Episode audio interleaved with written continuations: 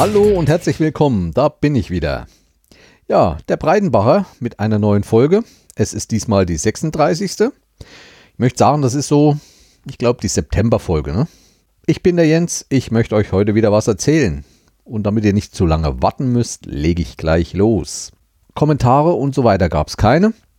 Wie schon mal gesagt, das läuft bei mir ein bisschen im Hintergrund, also da kommen öfters mal E-Mails oder über Telegram unterhalte ich mich mit einigen meiner Zuhörer.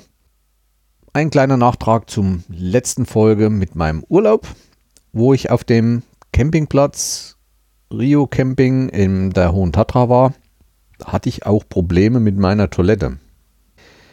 Aber da ich Internet hatte und so weiter, also der Verschluss ließ sich oben nicht mehr richtig auf und zu machen. Da war irgendwas verklemmt in dieser Klappe und so weiter. Ich habe ja immer Handschuhe dabei und habe das Ding dann gesäubert und habe die oben auseinandergenommen.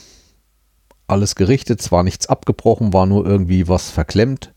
Nach einer Stunde Arbeit lief das Ding dann wieder und ich bin bis jetzt wieder weiterhin sehr zufrieden. Also auch diese, wie heißen diese, Jedenfalls diese berühmten Toiletten, die fast alle drin haben, kommen jetzt nicht auf den Namen, sind doch sehr reparaturfreudig. Also man kann selber Hand anlegen und kann da so einige Sachen selber in die Hand nehmen. Weiterhin war es auch im Urlaub ständig so warm, dass ich gar nicht in die Versuchung kam, mal das Vorzelt aufzubauen. Wir haben auch nicht so viel mit und das Vorzelt bauen wir eigentlich meistens auf, um dann den Tisch und die Stühle über Nacht unterzustellen, wenn es regnet. Aber wir fanden das dort nicht nötig.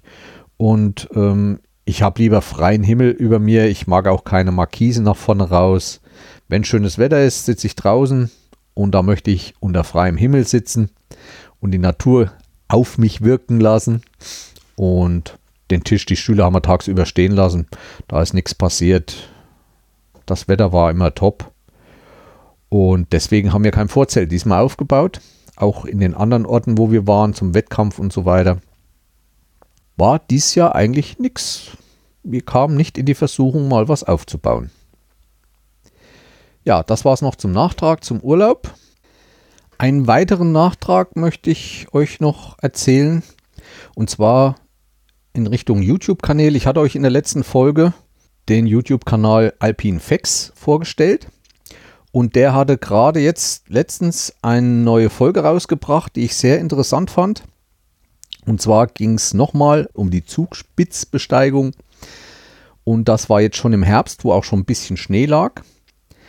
Äh, dieses Jahr sind viele durchs Höllental irgendwie. Auf den Kanälen habe ich viele diese Tour machen sehen. Aber bei ihm fand ich das sehr gelungen weil er doch professionell filmt und er hat einen Bergführer dabei, der auch mal erzählt über äh, Sicherheitsmaßnahmen, wie man über ein Schneefeld gehen soll. Die seilen sich an, wo man unterhalb der Zugspitze über diesen Gletscher geht, damit keiner in eine Spalte fällt, weil doch schon etwas zugeweht und geschneit war. Also das möchte ich nochmal empfehlen. Ich verlinke das auch wieder in den Show Notes, weil die Folge hat mir wirklich sehr gut gefallen. Die gehen dann noch mit zwei, drei anderen Leuten hoch und da geht es auch noch mal um, ist auch noch mal die Höllentalhütte zu sehen, wo sie einkehren. Also wer daran Interesse hat, mal anschauen und vor allem auch für Klettersteiger ähm, nochmal sichtbar, wie schwer es ist. Eigentlich ist es nicht schwer, meiner Meinung nach mit Klettersteigzeug von dieser Seite her die Zugspitze zu besteigen. Wo wir sind bei YouTube, ich habe schon diesen Mountainbike-Weltcup inzwischen gemacht. Ist auch schon wieder eine Weile her. Ich habe dort jeden Tag ein Video gemacht. Ich glaube, ich hatte es in der letzten Folge auch schon erzählt. Diese Videos sind jetzt online. Die verlinke ich euch auch. Oder habe ich es das letzte Mal schon verlinkt. Da gibt es aber beim nächsten Mal eine Sonderfolge zu, diesem, zu dieser Veranstaltung, um euch mal so den Hintergrund und wie das alles abläuft zu erzählen und was es da für Arbeiten gibt und wie aufwendig das ist. Das wird wahrscheinlich in der nächsten Folge passieren. Ja, das dazu. Inzwischen ist mein Fernseher angekommen, aber ich glaube, ich habe es euch schon gesagt, mein großer 55 Zöller Ich glaube, das ist auch die maximale Größe, die meine kleine Stube so verträgt. Ich meine, klein ist sie nicht, sie ist ein bisschen lang, aber da, wo ich sitze, das ist kein so besonders großer Abstand. Zweieinhalb, drei Meter. Doch, drei Meter kann ich sagen. Und ja, ich habe ihn doch schon aufgestellt. Wollte ihn erst nur ausprobieren. Frau sagte, komm, bis Weihnachten warten, stellen hin. Habe ich gemacht und bin sehr begeistert es ist nun nicht äh, ein Fernseher der neuesten Generation. Ich, für mich ist es auch nicht wichtig, diese Fernsehprogramme zu schauen. Mir ging es hauptsächlich wirklich um 4K-Videos und Bilder in richtig schönem großen Format erleben zu können. Und da befriedigt mich dieses Gerät völlig und ganz. Also es ist wunderschön, dort äh, YouTube-Videos zu schauen. Natürlich hat nicht jedes YouTube-Video 4K, aber es gibt einige. Und das ist dann doch schon eine Augenweide. Auch meine Bilder, die ich letztens gemacht habe, dort in voller Pracht zu sehen, ist schon wunderschön. Und ja, natürlich die 4K-Videos. Ich habe mal so ein paar alte ausgekramt, die ich schon gemacht habe und man sieht da halt auf diesen Videos fast jeden Grashalm und so weiter. Es ist wirklich scharf, groß, schön. Dafür hat es sich gelohnt. Es ist kein OLED-TV, und den brauche ich auch nicht unbedingt. Natürlich hat er seine Schwächen für den Preis, den ich ihn gekauft habe. Wenn im Fernsehen halt irgendwelche Folgen laufen oder wenn irgendwelche Sendungen laufen und es ziemlich dunkel ist, äh, da sieht man schon Artefakte, das ist klar. Aber was man auch sagen muss, die Privaten haben, also die strahlen ja alle in HD zurzeit noch aus. Ne? Und die Privaten haben da wirklich oder liefern da ein schlechteres HD-Signal als die öffentlich-rechtlichen. Also die öffentlich-rechtlichen haben da schon doch bessere Technik. Ich habe ihn auch noch nicht vollständig eingestellt. Der hat da in Bildeinstellung doch viele, viele Möglichkeiten mit Dimming und was es da alles gibt. Ich muss mich da nochmal hinsetzen, mehr beschäftigen. Vielleicht kriege ich diese Artefakte dann bei HD auch ein bisschen weg. Aber wie gesagt, 4K und Bilder ist da alles kein Problem mehr. Also der macht richtig Spaß. Ja, noch kurz, es ist ein TCL-Fernseher von TCL, das ist ein chinesischer Hersteller. Ist groß im Kommen, habe ich von einem Bekannten als Geheimtipp äh, bekommen, der sich den auch gekauft hat oder einen dieser äh, Geräte. Und da gibt es dann auch Profile, die man festlegen kann für Videospiele, für normale Fernsehsendungen und so weiter. Ja, ich bin zufrieden für den Preis, aber die Technik ändert sich so schnell, wer weiß, in drei, vier Jahren kann das schon wieder alles anders aussehen. Das Wichtigste ist erstmal, dass halt dann langsam auch das 4K durch die Fernsehsender vertrieben wird. Und dafür brauchen wir dann auch 5G und vielleicht doch langsam äh, die DSL-Geschwindigkeit von 100 Megabit. Dafür ist das eigentlich. Denn wenn man zwei, drei dieser Fernseher gleichzeitig in einem Haus laufen lässt und alle in 4K liefern müssen, da wird es mit 50 Megabyte, Megabit dann eng. Also nur so viel dazu. Da mir ja auch einige folgen oder mich verfolgen in Sachen Kameras, habe ich hier nochmal was Interessantes es gibt wieder Neuigkeiten. Und zwar hat GoPro die neue Hero Black 8 rausgebracht. Äh, ich habe mir ein bisschen auf die Lippen gebissen, weil so lange habe ich meine 7er noch nicht. Und mit der 8 ist doch ein einigermaßen größerer Fortschritt zu sehen. Aber ich kaufe sie mir nicht, keine Angst. Also meine 7er reicht mir noch vollkommen. Also die GoPro 8, was ist der Vorteil? GoPro 8 hat einen neuen Akku bekommen, der etwas stärker sein soll, weil die GoPro 8 hat diesen Bildstabilisator wie die 7 genauso. Der soll auch etwas verbessert sein. Und dann soll die nochmal einen Turbo-Stabilisator oder einen Ultra-Stabilisator haben. Wenn man den anschaltet, verbraucht die Kamera etwas mehr Strom. Aber diese Stabilisierung des Videos wird nochmal auf einen höheren Level gesetzt.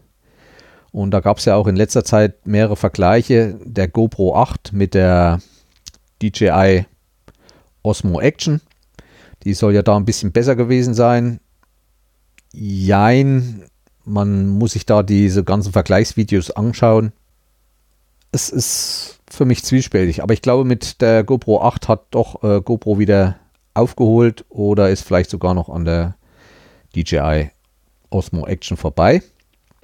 Weiterhin das Schöne, sie hat einen neuen Anschluss für die ganzen GoPro-Ständer und Selfie-Sticks. Also das ist der mit diesen zwei Stegen, wo man dann diese Schraube durchmachen kann. Und zwar ist der jetzt eingeklappt in der GoPro.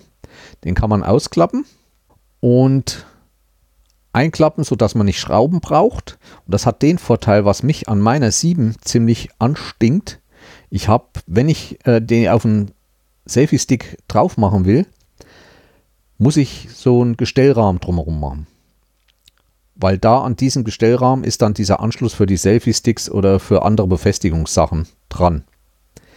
Wenn dieser Gestellrahmen drum ist, kann ich weder das Batteriefach noch das Fach zum Laden des Akkus, also da, wo der USB-Anschluss drin ist, öffnen. Ich muss jedes Mal die ganze Kamera aus diesem Rahmen jedes Mal rausklacken.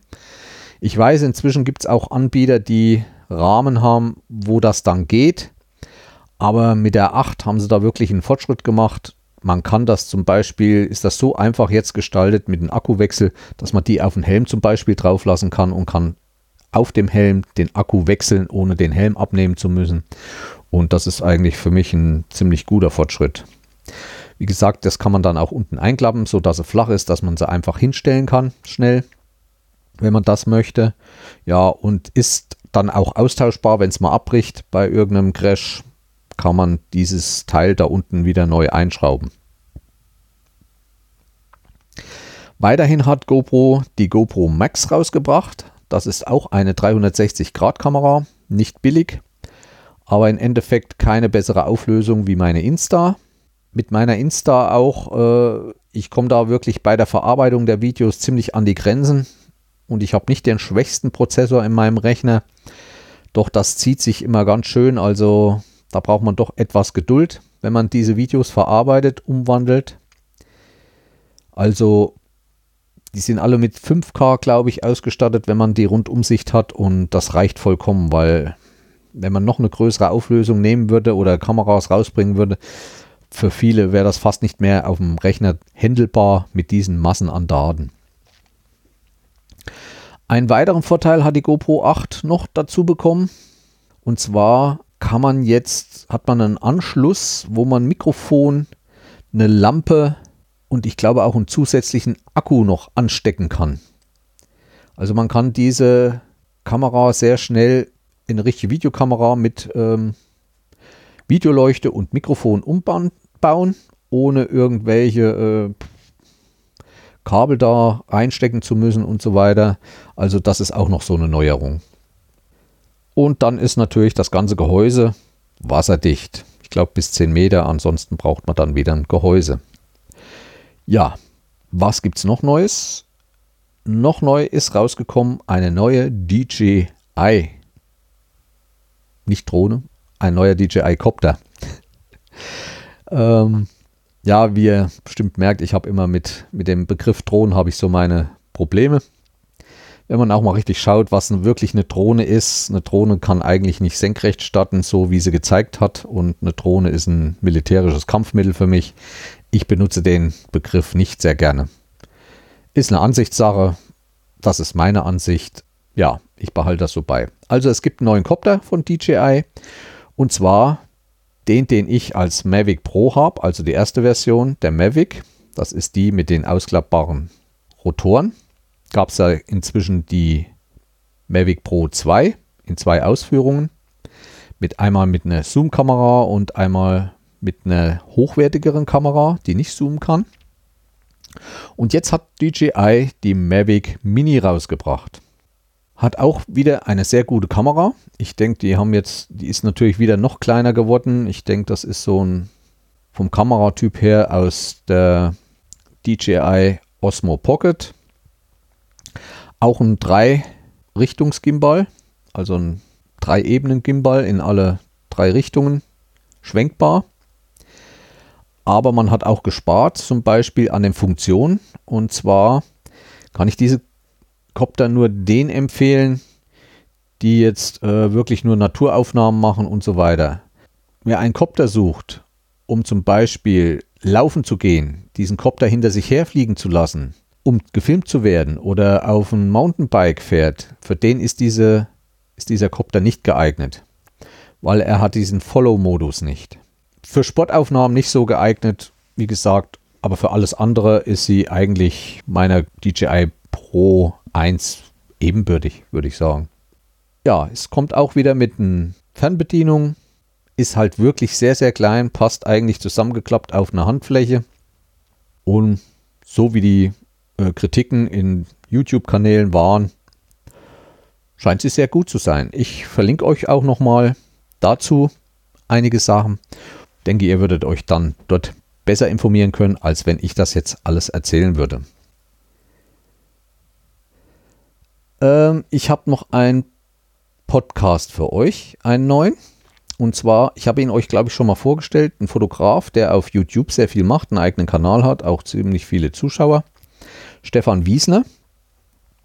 Stefan Wiesner hat eine Weile in der Schweiz gelebt, ist jetzt in die Lüneburger Heide gezogen, hat dort ein Haus gebaut, hat dort sein Studio aufgemacht,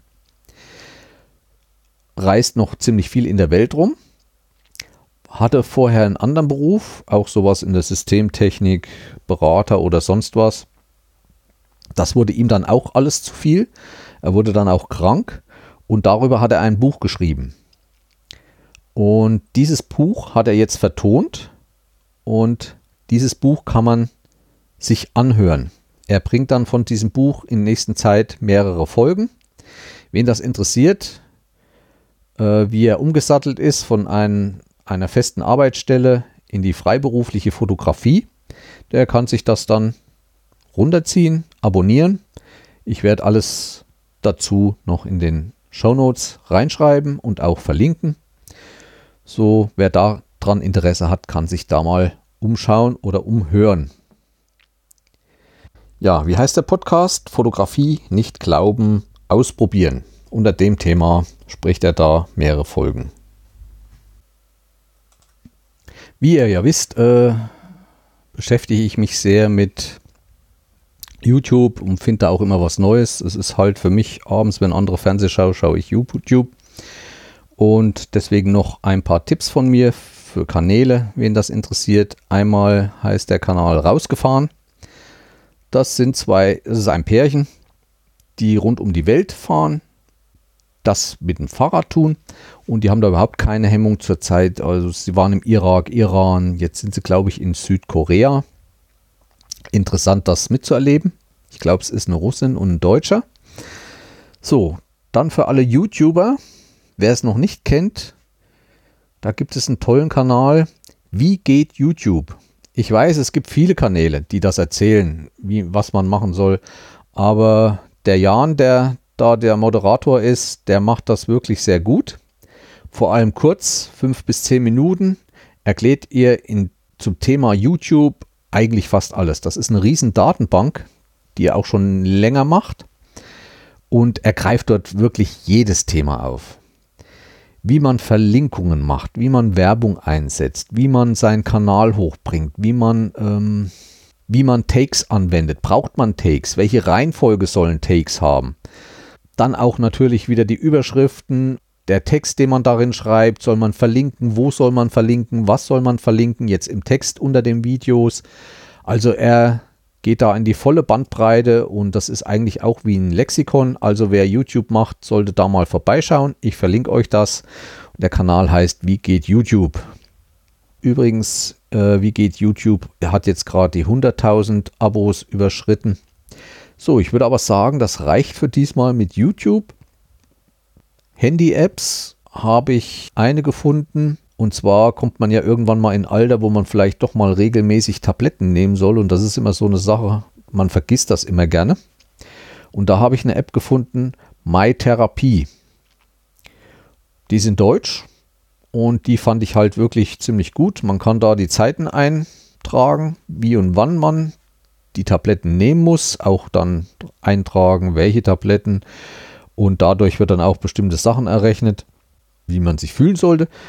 Aber das Schöne ist die Erinnerung, also man kann dann Vibration oder sonst was einstellen und man muss dann erst in die App rein, muss das bestätigen, dass man sie genommen hat. Erst dann hört er mit dem Alarm auf, sonst kommen dann ständig alle halbe Stunde oder wie man das einstellt, Alarme. Man kann den natürlich auch für andere Sachen benutzen. Ich habe mich da auch beschäftigt mit Aufgaben. Also man wird ja im Alter immer ein bisschen vergesslicher. Man hat einen Kalender. Da kann man zwar Sachen eintragen, aber seitdem es äh, die Windows Phones nicht mehr gibt, ich hatte lange Zeit Windows Phone und würde das auch gerne jetzt noch benutzen. Nur die Software ist ja so viel äh, abgestellt worden, dass man es wirklich nicht mehr benutzen kann, außer zum Telefonieren.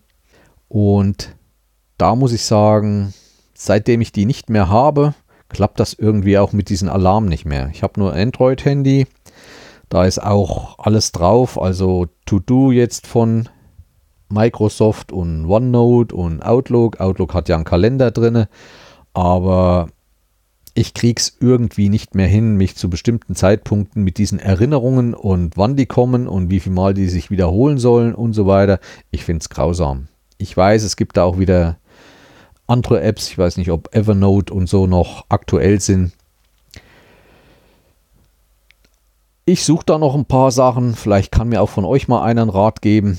Muss einfach zu bedienen sein und sollte auf der Windows-Plattform auf dem Rechner genauso synchronisieren wie auf dem iPad-Tablet und auf Android-Handy. Ja, ich hatte ja schon mal erzählt, dass ich mit OneNote eigentlich alles zurzeit mir notiere. Ich sammle damit Adressen, Anschriften oder sonst was. Ich weiß, da gibt es die Kontakte dafür, aber ich verwalte damit meine Podcast-Folgen, schreibe mir Notizen da rein, was ich beim nächsten Mal erzählen will, kann Links reinmachen, kann Bilder reinmachen. Also OneMode ist für mich wirklich die eierlegende Wollmilchsau geworden und die möchte ich nicht mehr missen. Dann war ja jetzt Pilzzeit, warmer Regen, es war noch ziemlich warm. Die Leute kamen in die Wälder und haben Pilze gesammelt und auch ich wir waren ja auch in der Vergangenheit wieder bei einigen Wettkämpfen, habe Pilze gesehen wie selten zuvor, viele. Und da gab es ja auch in Facebook und so weiter wieder schöne Videos, wo ganze Schubkarren in die Küche geschoben wurden und solche Sachen. Aber ich habe dann auch gehört, ich glaube, es sind nur zwei oder drei Kilo erlaubt pro Person mit aus dem Wald zu nehmen. Da gab es dann auch schon wieder Probleme, wenn eine Kneipe dann schubkarrenweise rausgeholt hat, um Geld zu verdienen. Wisst ja, wie das in Deutschland ist. Der Neid und die Habgier der anderen. Da muss was dagegen getan werden. Aber ich habe mich dann auch beschäftigt. Ich bin kein Pilzesser. Ich sammle auch nicht. Meine Frau ist auch nicht so begeistert davon. Aber trotzdem schaut man mal, was gibt es für Apps. Und da gibt es wirklich richtig gute Pilz-Apps. Wie genau und, und wie sicher diese Apps sind, kann ich nicht sagen. Aber das sind dann auch schon Lexiken, wo man dann die Form des Pilzes in einem Foto zeigen muss und nach der Form wird dann angezeigt Farben und andere Markierungen, die ein Pilz haben muss, um dem und dem Typ oder dem der und der Sorte zu entsprechen. Fand ich ganz interessant. Gibt es übrigens auch für viele andere Sachen in der Natur, gerade für, für euch, wer Kinder hat oder so. Das ist zum Beispiel für mich auch so ein Punkt, wo man Kinder sinnvoll mit dem Handy beschäftigen kann, zum Beispiel beim Spaziergang. Es gibt Apps über Waldvögel. Man kann durch den Wald gehen. Wenn man einen Vogel hört, kann man in dieser Datenbank schauen, ob man einen gleichwertigen Klang findet und kann so herausfinden, welcher Vogel da Laute von sich gegeben hat. Oder ob das Pflanzen sind, Bäume sind. Mich schockiert ja immer wieder, wenn ich mit anderen Jugendlichen oder so im Wald bin und frage sie, was das für ein Baum ist und die können nicht antworten, haben die nie gehabt. Ich verstehe es nicht. War bei uns in der Schule Grundlagen gehörte das dazu. Also wer Kinder hat und so, da gibt es wirklich, sollte man ein bisschen suchen, schöne Apps in allen Formen, Varianten. Im Sommer Schmetterlinge suchen, äh, bestimmen. Das finde ich als sinnvolle Beschäftigung um die Kinder auch mal im Wald zu locken und nicht nur zu Hause an den Bildschirm zu lassen. Ja, dann bin ich natürlich immer noch am Drucken. Viele werden sich fragen, ja, was macht der Drucker? Ich habe ja jetzt zwei hier stehen. Der eine ist gerade kaputt. ja, die sind doch etwas empfindlich. Und ich habe da ein bisschen rumgebastelt und da ist mir ein Drähtchen abgegangen von einem Thermistor. Also in diesem Hotend nennt sich das. Das ist der Kopf, der heiß wird. Da ist ein, ein Temperaturfühler drin, der misst, wie heiß das Hotend ist. Man kann das ja einstellen, ob die Temperatur erhöht werden muss oder runtergefahren werden muss. Und die sind mit sehr, sehr dünnen Drähten befestigt. Das ist äh, so ähnlich wie ein Transistor und da gehen zwei Beinchen nur rein und da ist eins abgebrochen. Aber von diesem Drucker gibt es noch nicht viele Ersatzteile und wenn kommen die aus Amerika oder sonst was. Da muss ich mir noch was einfallen lassen. Aber nichtsdestotrotz, der andere druckt noch gut. Tja, was drucke ich so? Ne? Also erstmal hatten wir ja, wovon ich gleich noch äh, ausführlich erzählen will, die Thüringen-Meisterschaft Orientierungslauf, die wir immer veranstalten. Da haben wir für die Kinderklassen, wie soll ich sagen, ein Maskottchen. Also unser Ola-Verein hier in Schmalkalden hat schon seit Ewigkeiten Maskottchen. Ich habe das letztens auch schon mal gezeigt.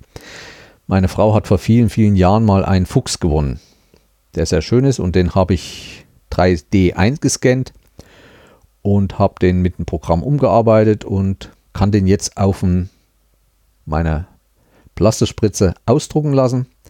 So habe ich drei Farben Filamente und in diesen Kinderklassen hat so jeder, also der den ersten Platz gemacht hat, kriegt zwar Medaillen. Bei der Thüringen Meisterschaft gibt es Medaillen vom Deutschen Turnerbund, aber als kleines Andenken, Souvenir habe ich ne, so 5 cm große Füchse gedruckt in Gold, Silber, Bronze.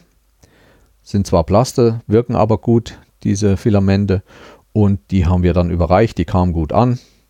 Andere haben wir dann auch noch verschenkt woanders bei anderen Veranstaltungen, was übrig war. Ist gut angekommen. Dann habe ich ja noch vor, einen Orientierungslauf Posten zu drucken. In letzter Zeit, was sehr bei mir ankommt, ist von Bekannten, die Spielekonsolen haben, für diese so Pad-Halter zu drucken. Die drucke ich auch zweifarbig, also da werden Inlays gedruckt, aber ich glaube, das hatte ich auch schon mal erzählt. Dann fand ich eine gute Idee. Ich habe letztens eine Schachtel gedruckt mit einem Gewinde, wo ich SD-Karten und USB-Sticks rein tun kann und diese fest zuschrauben kann. Und da kam mir der Gedanke, dass ich doch da mal spezielle Geocaching-Behälter drucken kann. Ich werde das mal über den Winter ausprobieren, werde die auch ins Wasser legen, ob die dicht halten, wie dicht sie halten. Werde sie auch draußen im Schnee mal mehrere Wochen liegen lassen, ob die irgendwelche Strapazen nicht mitmachen, dass da Wasser eindringt und so weiter. Ja, dann habe ich, wer sich noch erinnern kann, ich wollte ja mal ein Treffen machen auf dem Inselsberg. Diese Herberge ist in der Familie meiner Frau und die haben auch ein Maskott, Maskottchen, der heißt Grinsel. Die hätten gerne in dieser Form einen Schlüsselanhänger, also für die ganzen Zimmerschlüssel dieses Maskottchen aus Plaste. Das heißt, ich nehme den puschigen Schwanz, ähm, baue den dann so oder zeichne den in dem CAD-Programm dann so, dass es da wie ein Loch drinne ist. Also dass der geringelt ist, ein Loch drinne, wo man dann einen Schlüsselring durchmachen kann, wo dann die Zimmerschlüssel dran sind. Und natürlich dann vielleicht auf diesem Maskottchen noch eine Zimmernummer oder die Zimmer haben dort Namen noch mit eingestanzt. Und zur Zeit, ja, ist ja Weihnachten, Vorbereitung. Und was macht man vor Weihnachten? Man backt Plätzchen. Genau. Und da gibt es unwahrscheinlich viele und schöne verschiedene Formen, wie man sie nicht zu kaufen bekommt. Ausstechform zum Plätzchenbacken. Und ich werde dieses Jahr auf dem Weihnachtsteller Plätzchen haben in Form der Symbole von Facebook, von Twitter, von von Instagram und was es da sonst noch alles gibt. YouTube hatte ich, glaube ich, noch. Ja, den Spaß werde ich mir machen, weil wir auch immer eigentlich aus Tradition Plätzchen backen einmal im Jahr. Und zum Ausstechen werde ich das mal machen. Ich werde dann Bilder mal, wenn die soweit sind, äh, ins Netz stellen. und werde euch Bescheid sagen, wenn ich die fertig habe. Aber es gibt nicht nur solche, also man findet da alles. Man kann Form von, von dem Batman-Symbol oder von, von, man kann Minions äh, ausstanzen. Es ist auch nicht so gemacht, dass man jetzt nur die Form jetzt außen hat, sondern wenn man zum Beispiel die Augen und so weiter haben will, dann wird einmal die Außenform, die Höhe dieser Ausstecher ist an den Außenrändern höher und ein bisschen weiter innen werden die nicht ganz so hoch, damit die Augen zum Beispiel nicht auch noch ausgestanzt werden, sondern nur angedrückt werden im Teig.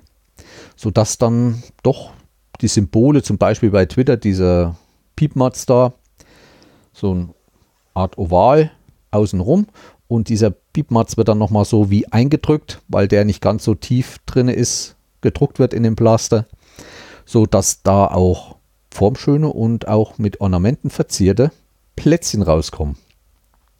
Wer da mal schauen will, geht mal zu ja, Tinkerverse, gibt dort Cookie Cutter, glaube ich, heißen die. Cookie Cutter. Entschuldigt, wenn ich es falsch ausspreche. Ein und da findet man viele Sachen. Ja, nur dazu viel zum Drucker. Also der steht bei mir auch nicht still. Das geht immer weiter. Und ich denke, dass ich da doch einige Anwendungen gefunden habe, dass der nicht nur so zur Zierde herstellt und alle denken, ja, ja, mal angefangen und da steht er dann und weiter nichts. Nein, nein, da gibt es noch viele Pläne dafür. Es kommen auch immer wieder neue Sachen auf diesen Internetseiten, was da Leute entwickeln und da werden auch äh, Sachen, Verbesserungen für die Drucker gemacht. Ich will jetzt meinen kleinen auch noch umbauen, dass der leiser wird. Dazu muss ich neue Leiterplatten unten reinbauen und die ausmessen und einstellen. Aber auch da gibt es in YouTube genug Kanäle. Ja, wären wir eigentlich diesmal erstmal durch. Podcast war es nicht so viel, kommt beim nächsten Mal mehr. Ich habe da schon wieder was in der Pipeline. Und da beginnen wir eigentlich mit dem Orientierungslauf nach dem letzten Urlaub. Ne? Kommen wir zum gemütlichen Teil dieser Ausgabe. Lehnt euch zurück, genießt und hört dem zarten Rauschen meiner Stimme.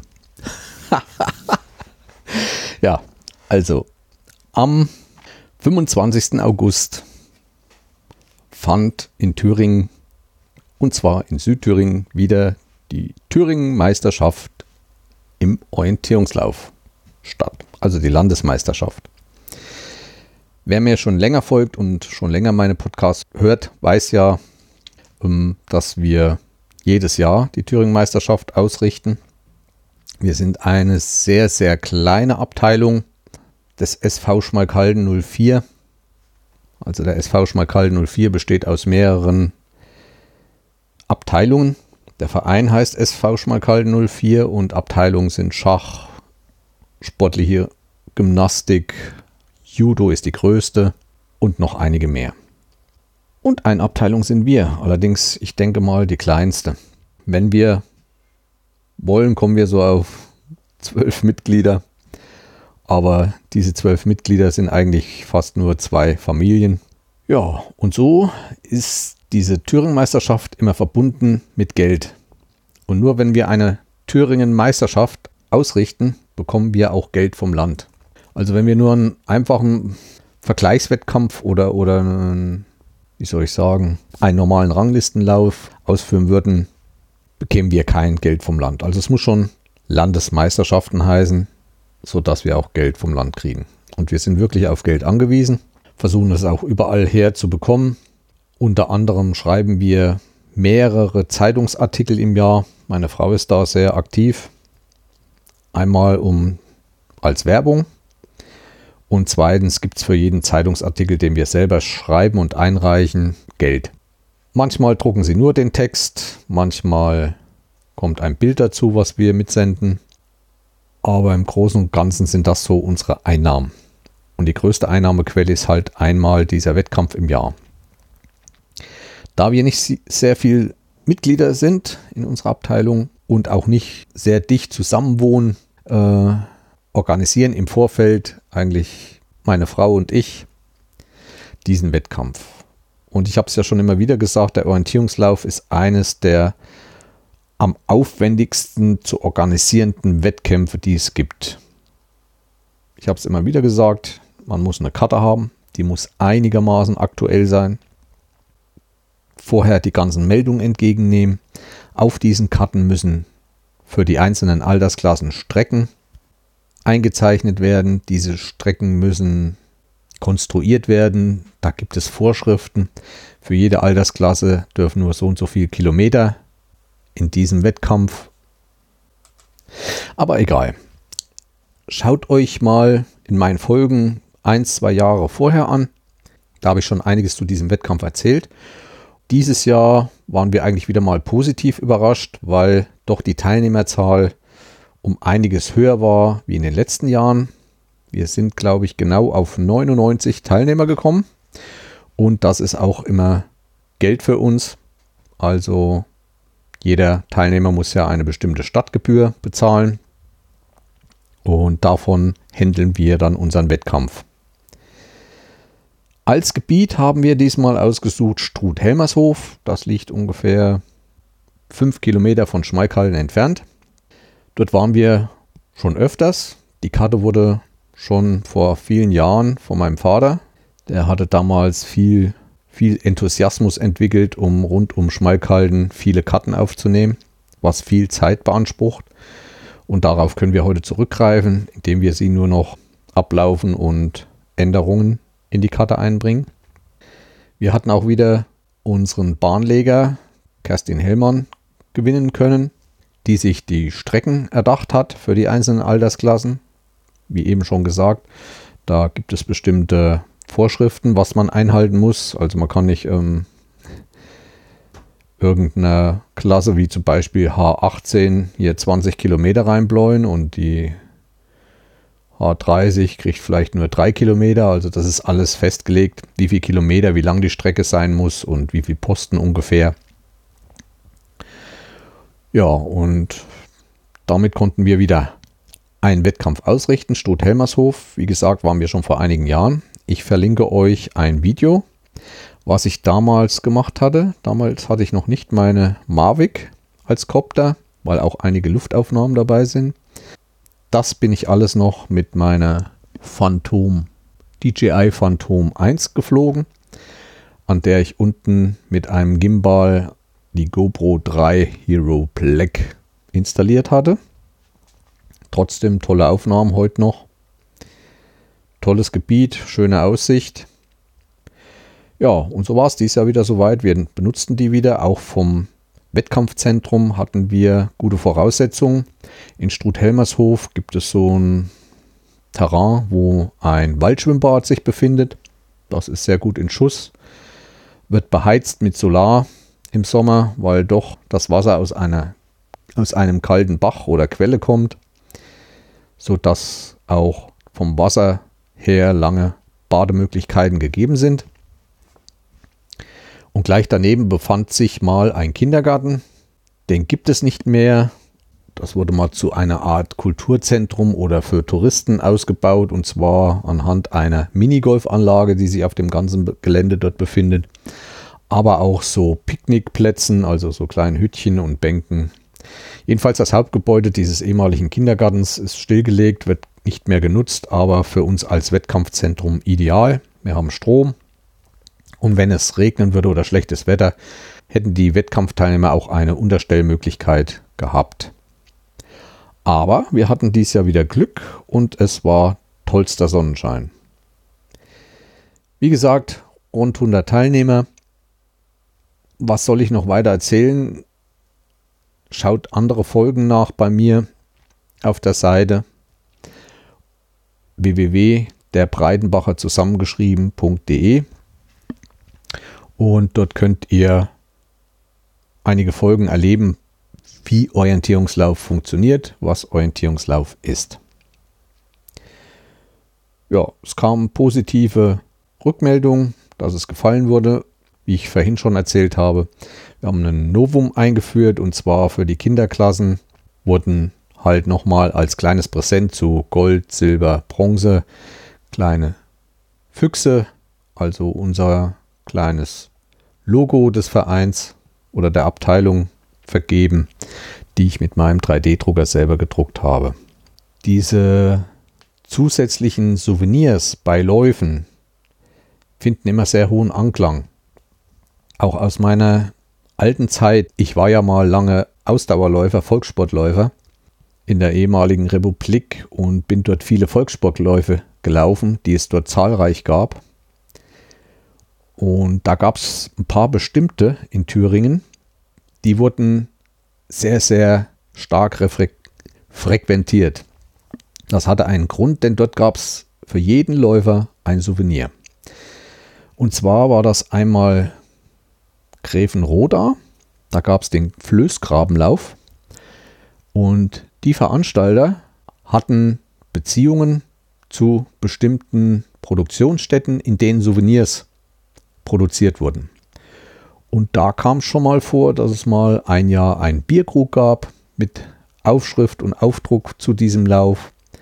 Ein anderes Jahr gab es mal so ein, wie so ein kleines Schild mit einem kleinen Thermometer dran mit Aufschrift. Und das zog die Massen immer damals an. Ein weiteres Highlight war Gern, der lange Berglauf. Hieß der lange Berglauf? Ja, ich glaube. Und in, in Gären war eine Produktionsstätte von Plüschtieren. Dort wurde alles Mögliche für die ehemalige Republik an Teddys und sonst was produziert und da fielen Reste an. Und die hatten dort Beziehung und in der Freizeit durften die Maschinen genutzt werden und da wurden kleine Souvenirs von Resten dieser Plüschtierproduktion genommen, um zum Beispiel mal so eine Raupe, zwei Knöpfe vorne als Augen und so weiter. Und zu diesem Lauf kamen auch die Massen. Und das habe ich mir eigentlich gemerkt und ich hoffe, dass diese Füchse, die ich da bei unserem Wettkampf zur Verfügung gestellt habe, dass das auch so ein bisschen Anklang und so ein bisschen Ansport für die Jugend ist. Das war es eigentlich zum Wettkampf zur Landesmeisterschaften Thüringen im Orientierungslauf. Das ist immer die Langdistanz. Wie gesagt, es gibt ja dann noch den Sprint, der findet dann woanders statt. Es gibt die Mitteldistanz, es gibt die Staffel und es gibt Ultralang. Aber ich glaube, Ultralang gibt es in Thüringen nicht. Das Besondere noch zu Landesmeisterschaften ist der einzige Wettkampf, wo es Medaillen vom Sportbund gibt, vom DTB, also Deutschen Turnerbund. Es war wieder ein schöner Wettkampf. Es gab keine Ausfälle, keine Verletzten und der Wald, wegen den viele Thüringer kommen, hauptsächlich aus den Gebieten um Erfurt, Weimar und Jena, da dort doch nicht der Thüringer Wald vorhanden ist an Geländen, ist unser Wettkampf doch immer stark frequentiert. Und das freut uns. Und inzwischen hat auch eine Vereinsversammlung oder ein Vereinstreffen stattgefunden, von dem ich in der nächsten Folge erzählen werde. Und da wurde entschieden, dass wir nächstes Jahr einen weiteren Wettkampf veranstalten können. Der Wettkampf fand übrigens am 25. August statt. Und das waren so 14 Tage nach unserem Urlaub, von dem ich in der letzten Folge erzählt habe. Da waren so ungefähr 14 Tage Zeit und da war unser täglich Familienleben mit sehr viel Arbeit verbunden. Der 25. August war auch gleich dann für uns wieder Auftakt in die Herbstsaison des Jahres 2019 im Orientierungslauf. Wir sind dann gleich am 6. September zur deutschen Meisterschaft in der Mitteldistanz gefahren und diese fand in Waldrena statt. Das liegt in Sachsen, nicht weit oder ich weiß nicht, ob schon die Lausitz ist. Ihr kennt mich ja, ich mag die Lausitz sehr. Waldrena liegt nicht weit von Luckau entfernt. Ich muss dazu sagen, wir fahren viel zu diesen Wettkämpfen, um auch die Gegend dort kennenzulernen. Nur irgendwie schaffen wir es immer nicht, gleich von den Wettkämpfen wieder wegzulaufen, um uns die Gegend anzuschauen. Das heißt, wir sind bei der Siegerehrung dabei, um den Siegern auch unsere Ehre teilwerden zu lassen. Das gehört sich einfach so, wenn es auch nicht immer klappt. Wir halten uns da gerne äh, im Wettkampfzentrum auf, weil es viele Gespräche, weil wir viele Freunde und Bekannte treffen, mit denen wir doch mal gerne diskutieren, die sich viele Jahre kennen, wir haben Kinder teilweise im selben Alter, was die zurzeit machen, wo sie studieren oder was sie arbeiten. Da gibt es auch die tollsten Typen. Das ist für uns immer wie Familie. Ich glaube, das ist in fast jedem Verein, ob das die Segelbootfahrer sind oder ob das die Leute sind, die sich auf Hundeausstellungen treffen und so weiter. Das ist halt wie eine Familie und das ist eigentlich das, wo ich auch immer sage, früher, wo die Leute nicht so weit gefahren sind, haben sie sich in den Kneipen abends getroffen und heute ist, sind das eigentlich die Vereine. Und da es hier in der Nähe der nächste Verein Ilmenau ist im Orientierungslauf, fahren wir halt zu den Wettkämpfen, um da mal Abwechslung, andere Leute kennenzulernen und dadurch entstehen dann halt über Jahre sehr gute feste Bekanntschaften und Freundschaften, die sich auch auf anderen Gebieten immer mal helfen. Wie zum Beispiel auch beim Mountainbike OL Weltcup, von dem ich beim nächsten Mal erzähle. Ja, wir waren Waldtrainer. Der nächste größere Ort war Luckau. Wir sind nicht hingekommen, aber Bekannte von uns sind dann Samstag auch gleich wieder nach dem Wettkampf losgefahren und haben sich Luckau angeguckt. Da wurde uns gesagt, dass doch äh, das eine sehr sehenswerte Stadt sein soll. Toll zurechtgemacht und mit vielen schönen Ansichten. Da habe ich mich dann im Nachhinein wieder ein bisschen geärgert. Wenn man das vielleicht auch gemacht hätte, hätte ich doch einige schöne Fotos schießen können. Aber wie eben schon erzählt, es ist nicht immer einfach alles auf eine Reihe zu bekommen. Wir waren auch dort mit unserem Wohnwagen. Tolle Reise. Wie sind wir gefahren? A4, dann Hermsdorfer Kreuz hoch Richtung Leipzig. Wir sind bis über Leipzig gefahren, weil die Straße, fragt mich welche Bundesstraße, Richtung Torgau-Luckau abging, äh, war genau auf der anderen Seite der Autobahn so dass man sich entscheiden konnte, untenrum oder obenrum. Nur untenrum hatte ich dann bei Google Maps gesehen, dass da irgendwelche größere Staus sind. So sind wir dann oben über Leipzig an der Messe vorbei, in Richtung Luckau und in Waldrena dann abgebogen. Waldrena, ein kleines Dorf. Ich weiß jetzt nicht genau, was da mal an Industrie war oder sonst was, nur es stehen dort einige, ja, heute sagt man Plattenbauten, wir haben zur damaligen Zeit in der ehemaligen Republik Neubauten genannt. Mehrere Blöcke mitten im Wald und dabei auch eine schöne Schule mit einer Turnhalle, die wieder die Übernachtung geboten hat für viele. Und wir haben uns daneben auf ein Stückchen Rasen unter schönen Kieferbäumen gestellt mit dem Wohnwagen. Auffällig ist auch, dass langsam immer mehr Orientierungsläufer zum Wohnmobil greifen. Also es werden immer mehr, die mit Wohnmobil anreisen, sich dann auch zu uns stellen und abends dann halt gemütliches Beisammensein und mal ein Bierchen trinken. Das finden wir sehr schön, aber wir sind noch die einzigen in diesem Bereich, die mit einem Wohnwagen dorthin kommen. Hat Vor- und Nachteile. Viele sind dann mit dem Wohnmobil ins Wettkampfzentrum gefahren, müssen sie ja, um dann am Wettkampf teilzunehmen. Und sind dann auch gleich über Nacht dann dort stehen geblieben aber halt nicht alle. Und wir können halt unseren Wagen hinstellen und können dann mit unserem Zugfahrzeug rumfahren, wie wir wollen und was wir wollen. Natürlich hatte ich dort keinen Strom, aber für ein, zwei Nächte reicht die Autobatterie vollkommen aus. Was ich brauche an Strom ist ein bisschen Licht. Die Heizung geht mit Gas, der Kühlschrank geht mit Gas und das bisschen Wasser und Toilettenspülung ist kein Problem für die Autobatterie. Ich habe keine Batterie extra im Wohnwagen, habe auch nicht vor, das einzurichten. Ist mir zu viel Aufwand, da ich ihn kaum brauche, obwohl ich öfters mal alleine stehe. Nur fahre ich eigentlich fast jeden Tag mit dem Zugfahrzeug und da lädt sich die Batterie ständig wieder auf. Auch bei diesem Wettkampf gab es ein Novum. Und zwar, wie ich euch schon in den letzten Folgen und auch in dieser viel erzählt habe, dass der Weltcup in Mountainbike-Orientierungsfahren vor der Tür stand. Wurde an mich herangetragen, ob man nicht einen Livestream machen könnte bei diesem Weltcup, was so üblich ist bei solchen großen Veranstaltungen.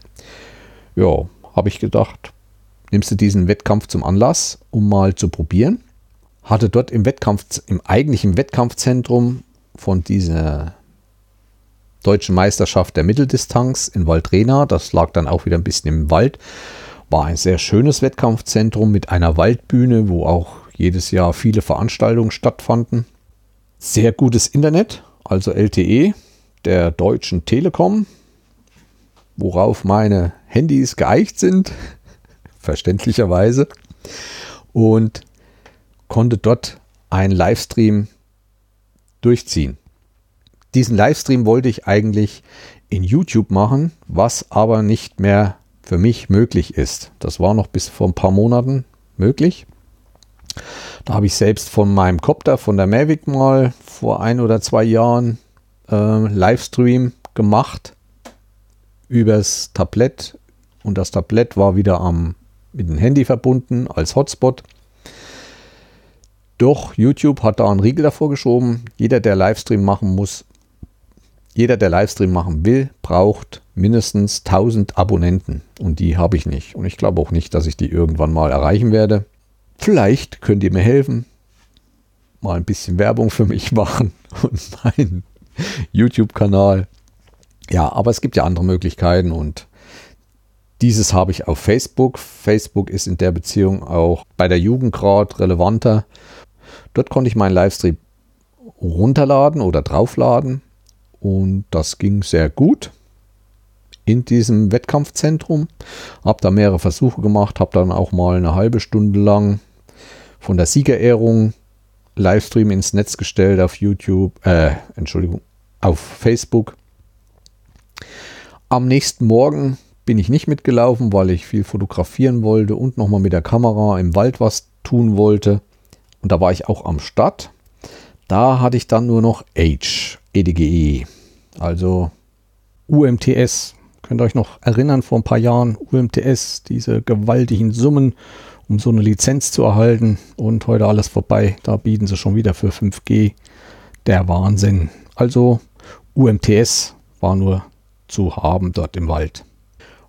Trotzdem gelangen Aufnahmen, allerdings in weitaus schlechterer Qualität. Hab dann auch während des Livestreams über Facebook Rückmeldungen erhalten. Also es ging. Wer diese Aufnahmen mal sehen will, müsste auf Facebook nach meinem Namen suchen, in meine Chronik und müsste da zum 7. September gehen. Und da sind nicht alle, aber einige habe ich öffentlich gestellt von der Siegerehrung und dann auch nochmal vom Wald. Und kann dann versuchen, sich das mal anzuschauen. Es sind längere Videos. Wie gesagt, es war nur ein Versuch. Wie ob und was ich dann beim Weltcup gemacht habe, erzähle ich euch in der nächsten Folge. Die Gegend, dieses Waldtrainer und die ganze Strecke fand ich sehr schön. Ich bin ja am Samstag auch gelaufen, die Mitteldistanz. Die ist halt nicht so lang. Aber vom Gelände her hat es mir sehr gefallen, weil sehr viele Defizile, Hügel, Senken, Tälchen zu bewältigen waren. Und das ist immer eine hohe Anforderung ans Orientierung. Man kann da weniger, man kann dort sehr schnell laufen, weil es doch eigentlich flach ist. Aber dieses Orientieren in dem Gelände ist doch schon immer wieder eine Herausforderung, ist aber das Interessante und macht eigentlich den Spaß des Orientierungslaufs erst richtig aus. Auch sonst gefällt mir dieses Gelände sehr gut, weil Sandboden, flach, Kiefernwald, viel. Nicht nur, aber es lässt sich dort schön laufen.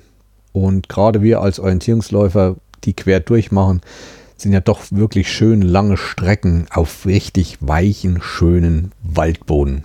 Und das ist eigentlich auch das Angenehme, warum ich Orientierungslauf auch mache. Wer mich kennt, ich bin nicht auf auf Siege und muss nicht schnell durch den Wald. Mir macht einfach das Orientieren und das Laufen Spaß es ist komplett was anderes wie zum Beispiel beim Volkssportlauf, wo du nur auf Wege angewiesen bist. Ja, das war Waldtrainer, die deutsche Meisterschaft auf der Mitteldistanz. Dann gab es erstmal nichts mehr groß im Orientierungslauf, weil wir uns doch langsam auch ein bisschen zurücknehmen. Denn wir haben auch noch eine große Familie. Jedenfalls von meiner Frau ihrer Seite.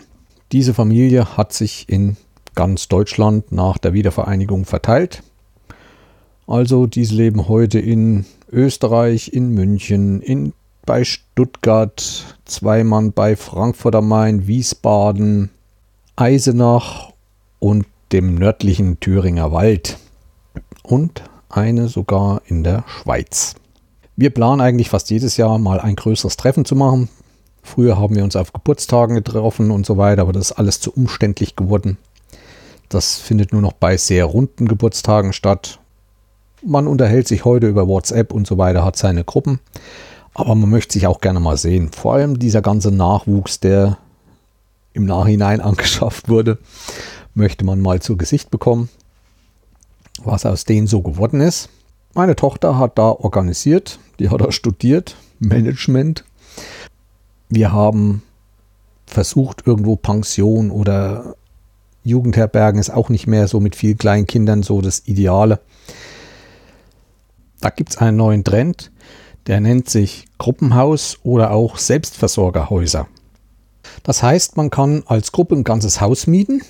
In unserem Fall war das im baden-württembergischen im baden-württembergischen Odenwald, zwei Kilometer von der bayerischen Grenze. Wir haben da ein ganzes Haus für die Familie gemietet diese Häuser, also unser Haus hatte so ungefähr 40 Plätze, also 40 Schlafgelegenheiten mit Aufenthaltsräumen, hatte ein Spielzimmer mit Tischtennisplatte und so weiter. Es war eine ehemalige, ein ehemaliger Gasthof sozusagen. Also viele Zimmer, zwei Bettzimmer, drei Bettzimmer, vier Bettzimmer, sehr gut ausgestattet. Diese Zimmer waren halt hauptsächlich zum Schlafen gedacht, weil dort hauptsächlich nur Betten drinne standen, war ein kleiner Tisch. Manche Zimmer hatten Toilette und Dusche dabei, es gab auch welche mit einer Badewanne. Wenn Kinder zusammen schlafen wollten, gab es ein Zimmer mit Doppelstockbetten, nennt man das. Äh, sehr rustikal, aber da waren drei Stück von der Sorte, so dass sechs Kinder zusammen schlafen konnten, wenn sie Lust haben. Das war auch nicht irgendwelche Betten jetzt aus dem Möbelhaus. Das sah mehr aus, als wenn das zusammengeschustert wurden aus solchen Pressspanplatten. Dadurch konnten die Kinder da toben und machen, wie sie wollten. Auch drumherum hinten raus eine wunderschöne Veranda, in der man eine Bierzeltgarnitur aufstellen konnte oder mehrere. Treppe hinunter war eine Betonfläche, zum Beispiel zum Tanzen abends. Es war eine Lagerfeuerstelle da. Der Nachbar hat das so ein bisschen betreut, Dort konnte man sich Holz holen. Dieser Gasthof liegt direkt in einem Park der Gemeinde. Hettingen-Beuren nennt sich die Gemeinde, gehört zu Buchen. Das war der Moretalhof in Hettingen-Beuren. Ja, auch das habe ich euch verlinkt. Es war sehr schön. Also wie gesagt, das, der Gasthof liegt in einem Park. In diesem Park ist auch eine ältere Burg noch hatte auch berühmten Bewohner, fragt mich, ich weiß es nicht mehr genau. Dort war eine Minigolfanlage in dem ganzen Park verteilt. An dem Park war ein Bach, an dem die Kinder spielen konnten. Dann war eine Kneip-Tretanlage, also ein großes Becken mit sehr kaltem Wasser, wo man Kneip-Kuren machen kann. Das war alles von der Veranda gut übersichtlich zu sehen, so wenn die Kinder gespielt haben, immer im Blick waren.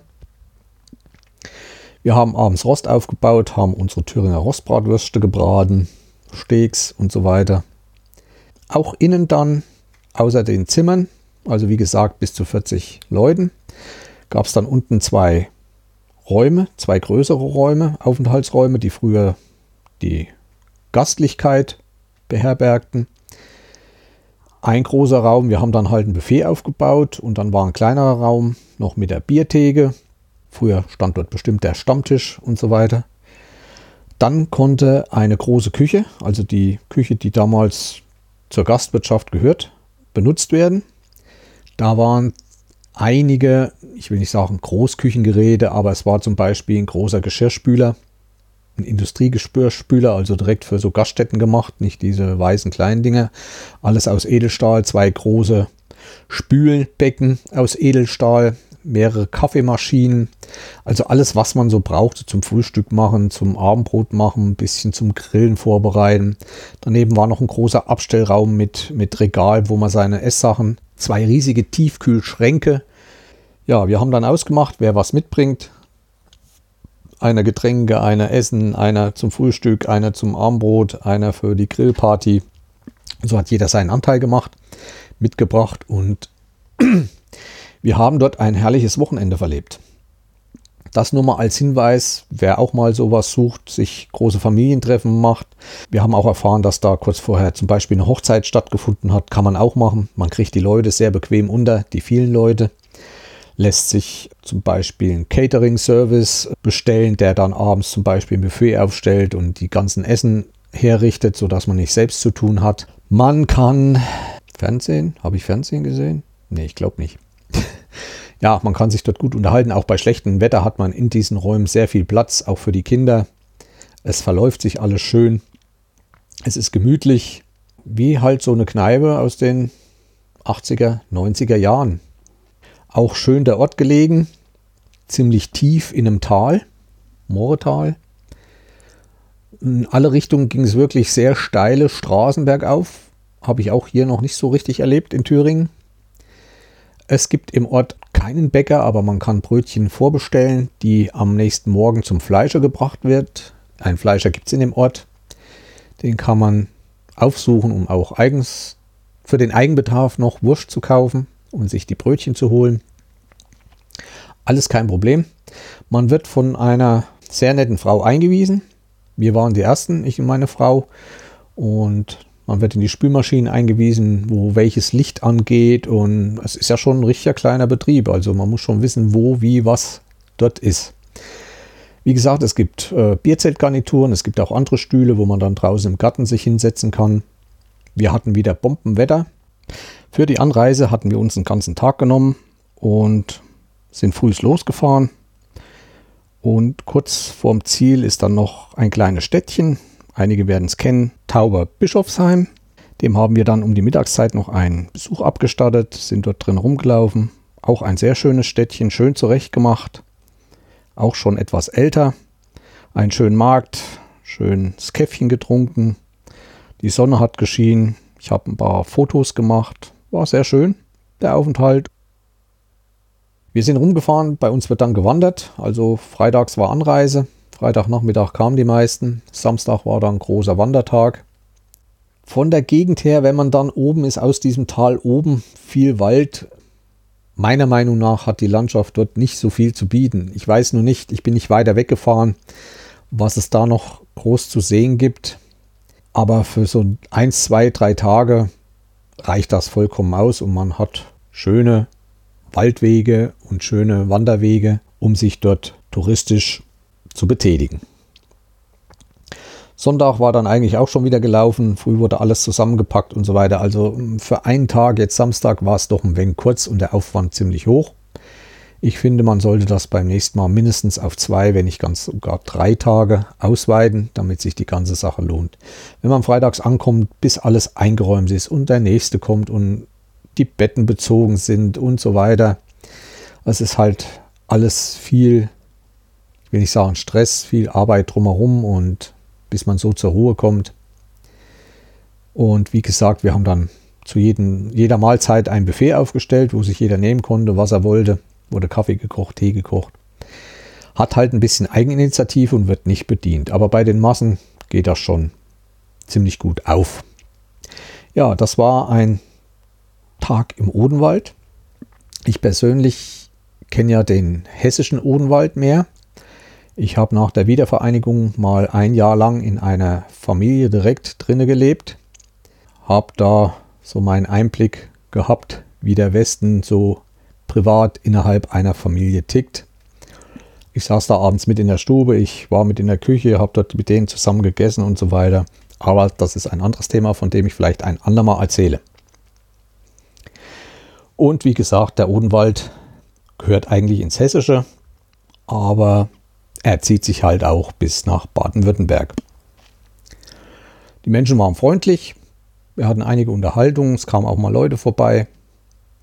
Alles sehr gut organisiert und würde ich jederzeit wieder machen. Und gerade den Moretalhof dort in Hettingen-Beuren kann ich nur empfehlen. Ja, das soll es heute auch gewesen sein. Ich glaube, ich bin schon wieder weit über eine Stunde und werde in der nächsten Folge einiges erzählen. Es gibt zwei neue Projekte wahrscheinlich. Ihr fragt euch bestimmt immer wieder, ja, wo nimmt der die Zeit her? Was macht der? Ich mache es, dass ich sehr viele Überstunden mache. Also ich arbeite neun bis zehn Stunden am Tag und habe dann tageweise frei. Und in diesen Tagen, in diesen ganzen Tagen, da schafft man doch schon einiges, wenn man so viel bewandert und viel interessiert ist wie ich, so dass ich dann immer ganze Tage zur Verfügung habe, um irgendwas zu machen. Beim nächsten Mal geht es hauptsächlich um diesen Weltcup im Mountainbike orientieren. Ja, ich hatte Besuch von einem Schüler, mit dem ich etwas Elektronik gemacht habe und auch sonst in einige Sachen eingeführt habe. Ist ganz interessant. Und dann fand zum Jahresende unsere Abschlussveranstaltung des Orientierungslaufvereins Schmalkalden statt, also der Abteilung. Das gestalten wir uns auch immer speziell. Darüber werde ich erzählen, wie es dann halt mit dem Orientierungslauf in und um Schmalkalden weitergeht. Ja, dann bin ich auch schon kurz vorm Absprung, denn ich tätige dieses Jahr noch eine Reise und zwar in Richtung Österreich. Nicht zwischen den Feiertagen, zwischen den Tagen werde ich diesmal zu Hause sein. Aber kurz davor werde ich nochmal von Österreich erzählen. Also bei mir ist auch weiterhin nicht langweilig und ihr könnt mir immer wieder gerne zuhören. Und damit möchte ich mich für heute verabschieden. Bis zum nächsten Mal. Bleibt alle schön gesund. Genießt die Weihnachtszeit, den Advent. Bis zum nächsten Mal. Tschüss, euer Jens. Ach ja, fast hätte ich es vergessen. Diese Folge wurde wieder mit einem neuen Programm geschnitten. Und zwar habe ich mich mit Ultraschall angefreundet und Reaper. Ach, kurz dazu, ich erzähle euch in der nächsten Folge mehr davon. Also, tschüss, bis zum nächsten Mal.